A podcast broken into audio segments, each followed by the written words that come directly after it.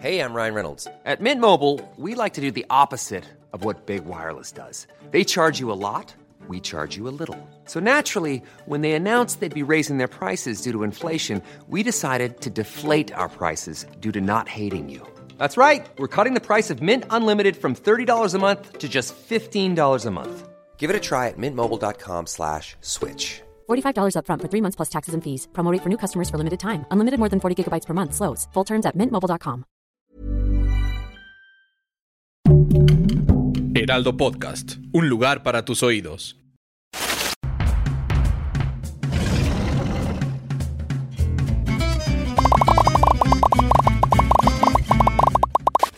Hola a todos, ¿cómo están? Bienvenidos a un live más de después de la función. ¿Cómo estás, mi querido Oscar?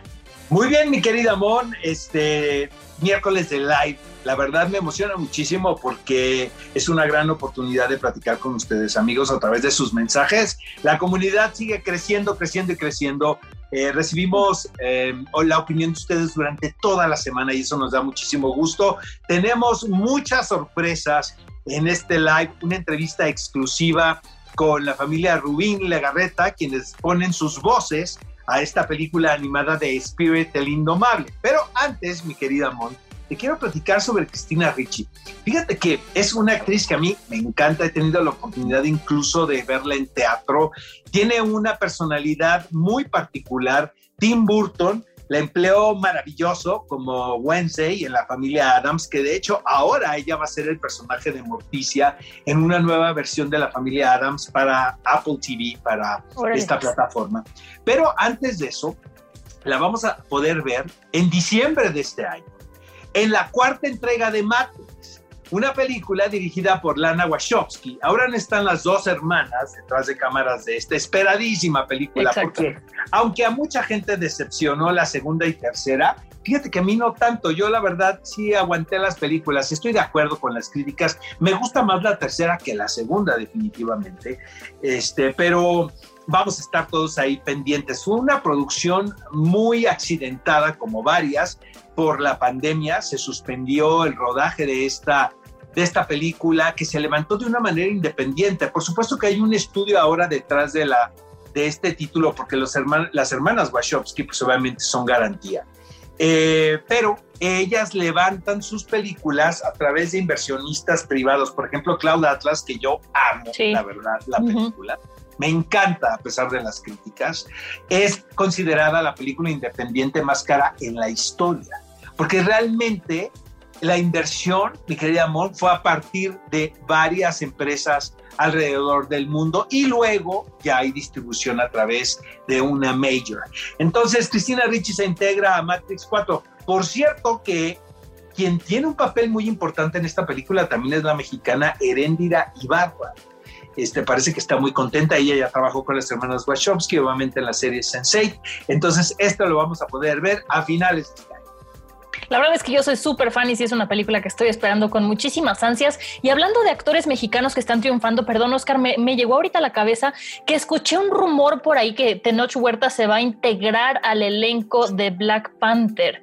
eh, como el narrador, me lo, lo- escuché nada más como rumor, habrá que esperar a ver si se confirma o no, pero algo que no es un rumor es que ya este, autorizaron la, la secuela de la película de Cruella, que la comentábamos la semana pasada, que la verdad es que la volví a ver y tiene un soundtrack maravilloso, no me había dado el tiempo de disfrutar el soundtrack y yo creo que si lo hubieran hecho serie, la hubiera disfrutado muchísimo, me hubiera dado como para mucho más porque es una historia muy original, pero bueno, qué emoción que vayan a, darle eh, pues una segunda, un segundo aire, que vaya a haber una segunda película. La verdad es que yo creo que es una gran decisión. Y tú nos ibas a contar algo también de Indiana Jones. Puras buenas noticias hoy, Oscar. Fíjate que eh, creo que tiene apenas unos días el rodaje de haber iniciado, pero todo el mundo está sobre la filmación. Desde la llegada de Harrison Ford a, a Londres, la van a rodar en los estudios Pinewood y obviamente en, en algunas locaciones alrededor. Como es un castillo que fue rentado, ellos querían tener dos semanas de rodaje en esa locación, pero como es un castillo que es una especie como de museo público, les dieron cinco días nada más.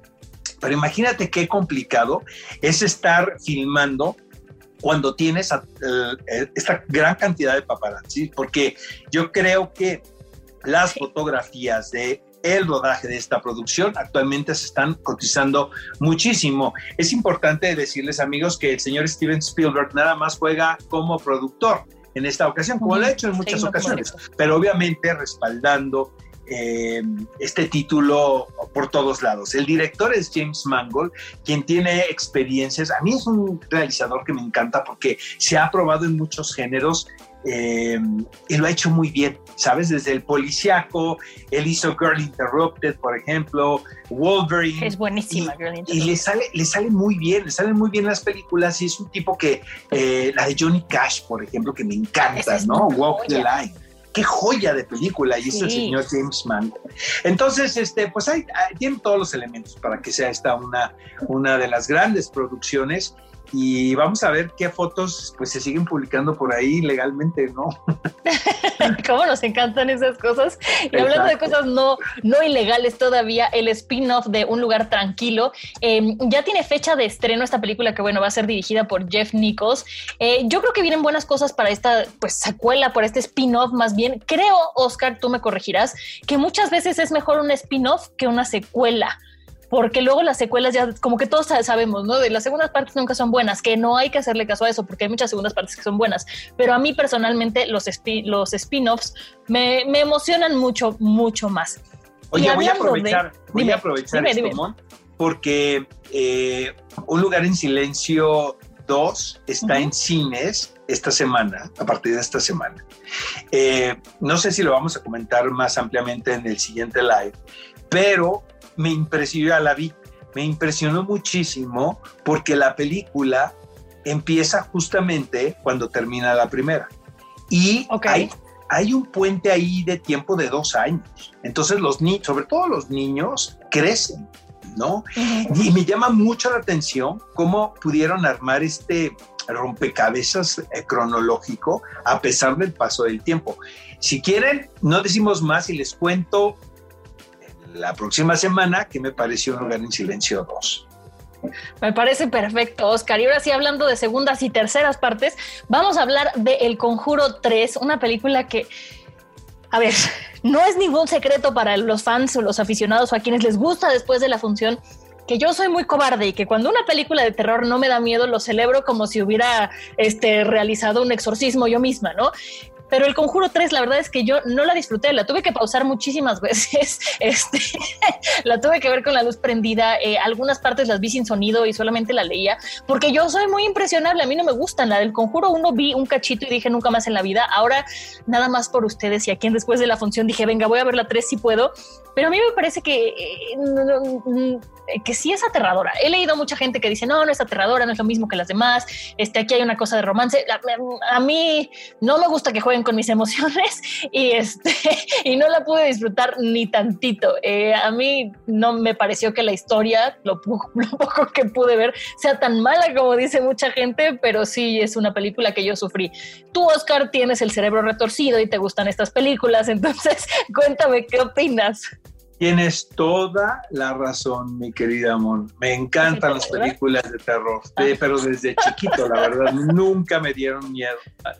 Em, soy fan de las películas del conjuro, ¿eh? Es que de repente luego la gente dice, no, esas películas no las veo Oscar porque ven nada más películas de la cineteca, ¿no? Pero no, no sabes cómo las disfruto, honestamente. Ahora, lo que me cuesta un trabajo, Mon, lo tengo que confesarte, es que me cuesta decir, el diablo me obligó a hacerlo. Eh, me parece un título tan cómico, o sea, que no puedo decirlo sin soltar la carcajada. Me parece nombre como de videojuego, sexy videojuego mexicano de los 80, ¿sabes? Así de Alfonso Sayas, ¿no? Entonces, desde ahí no me puedo tomar en serio, la verdad, esta película. Pero bueno, eh, siempre es bienvenida la pareja consentida que es eh, Patrick Wilson y Vera Farmiga, ¿no? Los Warren. quien obviamente pues esto todo está ficcionado y lo sabemos, ¿para qué nos hacemos? Pero creo, tengo entendido, después de haber leído varias, varios reportes por ahí, que este caso es el que más o menos se parece a uno en el que ellos estuvieron involucrados como investigadores. Eso, eso por un lado. Por el otro, me parece que la película es muy efectiva. Yo la verdad sí la recomiendo, amigos. No me aburrió nada. Eh, luego, luego, ya sabes, ahora la tendencia de, de, comparar todo, pues obviamente el señor James Wan es el señor James Wan. O sea, y sabemos que es un gran director.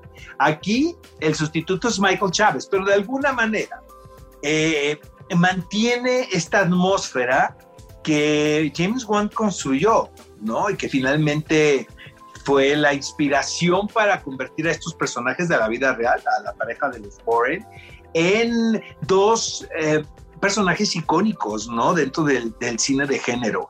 Eh, aquí va sobre si eh, este personaje, quien cometió unos crímenes espantosos, realmente estaba poseído o no. Entonces, eh, obviamente es una película de terror, pero también hay un poco de drama psicológico.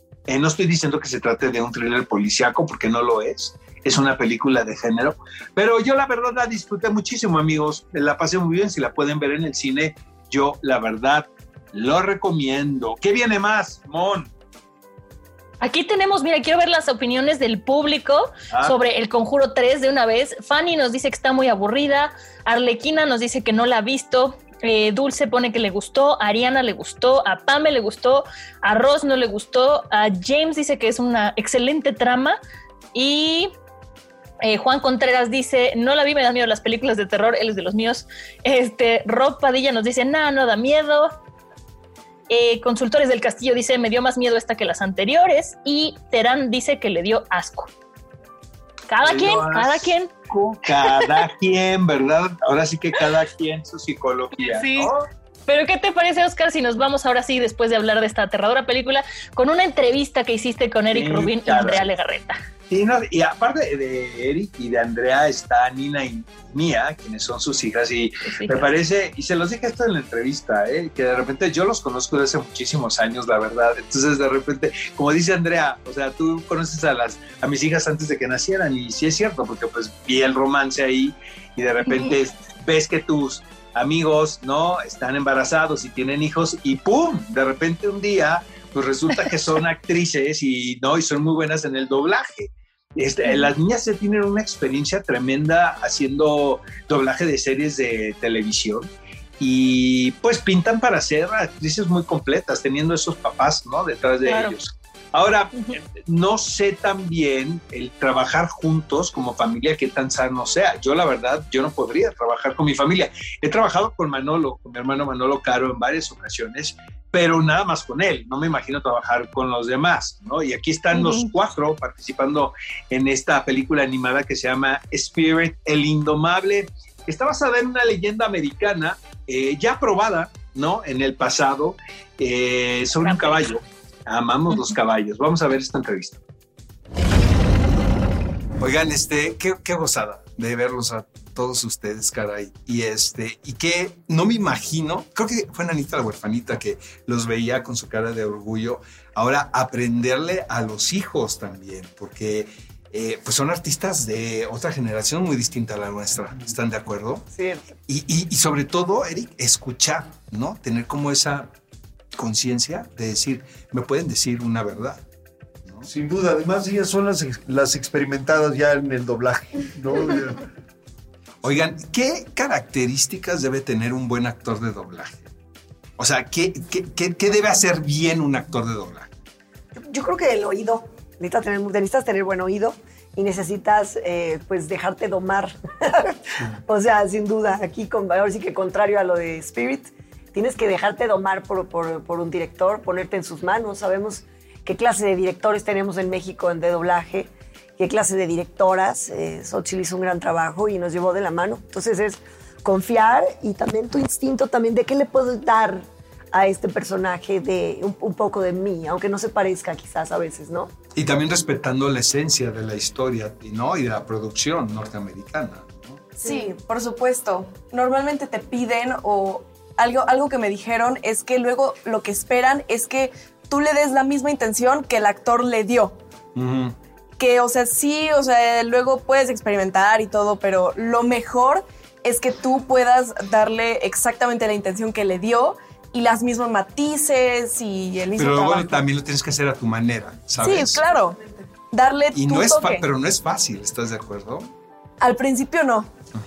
Yo, la verdad, eh, la verdad no es por presumir, pero mí, Soy muy buena en el doblaje. pero a mí, a mí se me facilita. Ajá. Eh, ya con experiencia, pues obviamente se vuelve todo más fácil.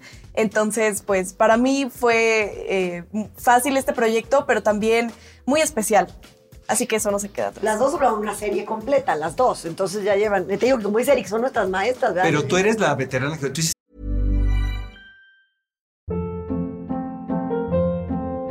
Hold up. What was that? Boring. No flavor. That was as bad as those leftovers you ate all week. Kiki Palmer here, and it's time to say hello to something fresh and guilt-free. Hello Fresh. Jazz up dinner with pecan-crusted chicken or garlic butter shrimp scampi. Now that's music to my mouth. Hello Fresh. Let's get this dinner party started. Discover all the delicious possibilities at hellofresh.com. la vaquerita en Toy Story, ¿te acuerdas? Hice- no, no, yo, yo hice. Ah, no, querías hacer la vaquerita. Yo estaba contigo en hoy. Yo hice casting. Hiciste casting y no Hice te quedaste. casting. Y no me quedé. Esa la hizo Irán. Ah. Y yo, eh, bueno, pues aquí con Universal eh, soy Lucy. soy Lucy, la, la esposa de Gru, de mi villano favorito. ajá. Entonces he hecho varias cosas. Pero nuestras maestras son ellas. ¿A poco no, Ninita?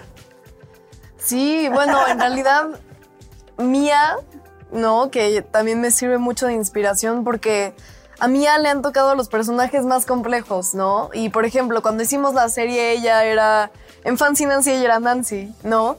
Y veía su trabajo y todo, la verdad, la maestra de aquí es Mía. Oigan, ¿cómo, cómo, y esta pregunta es para Eric y Andrea, ¿cómo ha evolucionado la animación de la que veíamos nosotros en Increíble, los 80 ¿no? y los 90? Entonces ahora, eh, eh, yo no soy tan fan del género, pero les debo de confesar que últimamente me atrapan cañón. Ya estoy dando el viejazo durísimo, porque aparecen en la tele y yo, ya sabes, como niño ya viendo la película animada. Pero yo creo que tiene que ver también con el lenguaje, ¿sabes? Y con la comunicación y con las ideas. Porque si veo cosas muy adelantadas, ¿sabes? Y muy inteligentes en una película de animación. Sin duda, ¿no? Y la tecnología también te ayuda. El personaje, los personajes cobran vida. Completamente. Y bueno, las tramas, este, y en este caso los personajes, creo que son personajes bien, bien bonitos, ¿no? Cada uno tiene muchos matices, este, eh, la verdad para mí sí ha sido eh, lo que más he disfrutado dentro del doblaje. Creo que me ha servido lo que he hecho anteriormente, pero este, este personaje y la dirección eh, me, sentí conectado con, con- con este personaje y con la película. Entonces, este, estamos contentos. La verdad es que nos movió. Ahorita que vimos el resultado final, estábamos todos, este, pues sencillo. Además, es Y un está cañón momento que te conmueva sensible, cuando ¿no? trabajas en el... Ay, ¿no? sí. Pero qué padre, porque debió haber quedado increíble. Eh, se acabó el tiempo, pero en una palabra, ¿de qué va la película? O sea, ¿cómo, cómo la resumen? Uy, no. Eh. Sí, vas, vas. Pues es una historia entrañable, es una historia que en donde conecta a cualquier miembro de la familia. Eh, Yo creo que es eso, más allá de, del, del tipo de animación que sí cada vez es más impactante, es una historia entrañable que te habla de la unión familiar, te habla de demostrarle a tus seres amados que a pesar de todo, de los momentos más duros, allí vas a estar, de luchar por tus sueños, de defender eso en lo que tú crees. Y también se trata de reírte, de gozar, de desconectarte. Como decía Eric, eh, es un momento muy sensible para todos. eh.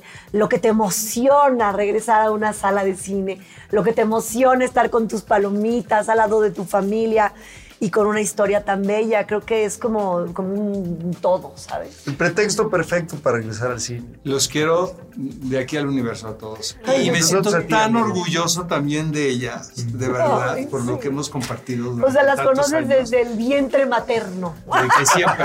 Gracias por todo. A ti, ¿eh? Te queremos, Gracias. amor. Gracias, a ti.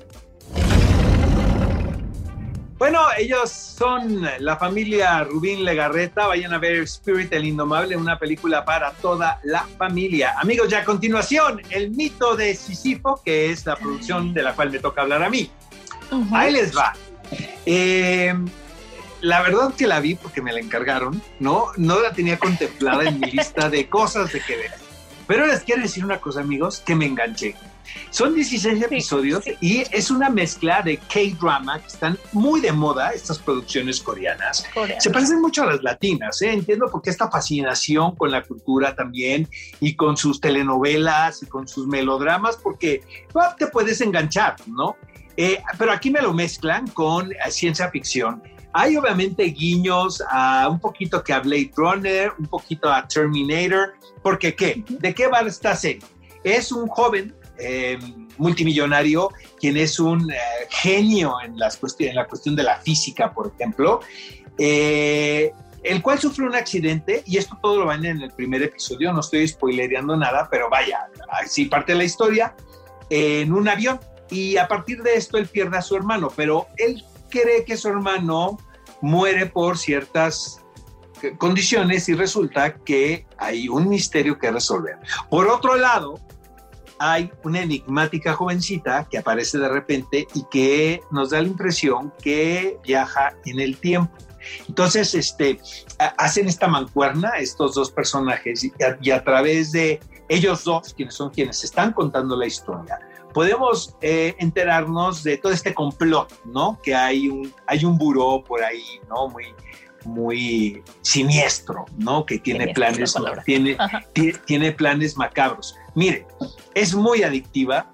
creo que los efectos digitales son muy correctos considerando que se trata de una serie de televisión. O sea, la verdad, yo no estoy acostumbrado a ver K-dramas, amigos, pero me pareció que los valores estaban muy bien logrados y, y creo que hay un carisma muy particular en cada uno de los personajes este, no, no hay nada nuevo ¿eh? bajo, el, bajo el sol, ¿no? pero la recomiendo a mí, Oscar, yo esta serie no podría estar más de acuerdo contigo. A mí las series coreanas, asiáticas, el anime, por más geek, geek que sea, el anime no me gusta. Entonces las series coreanas también me cuestan un poco de trabajo.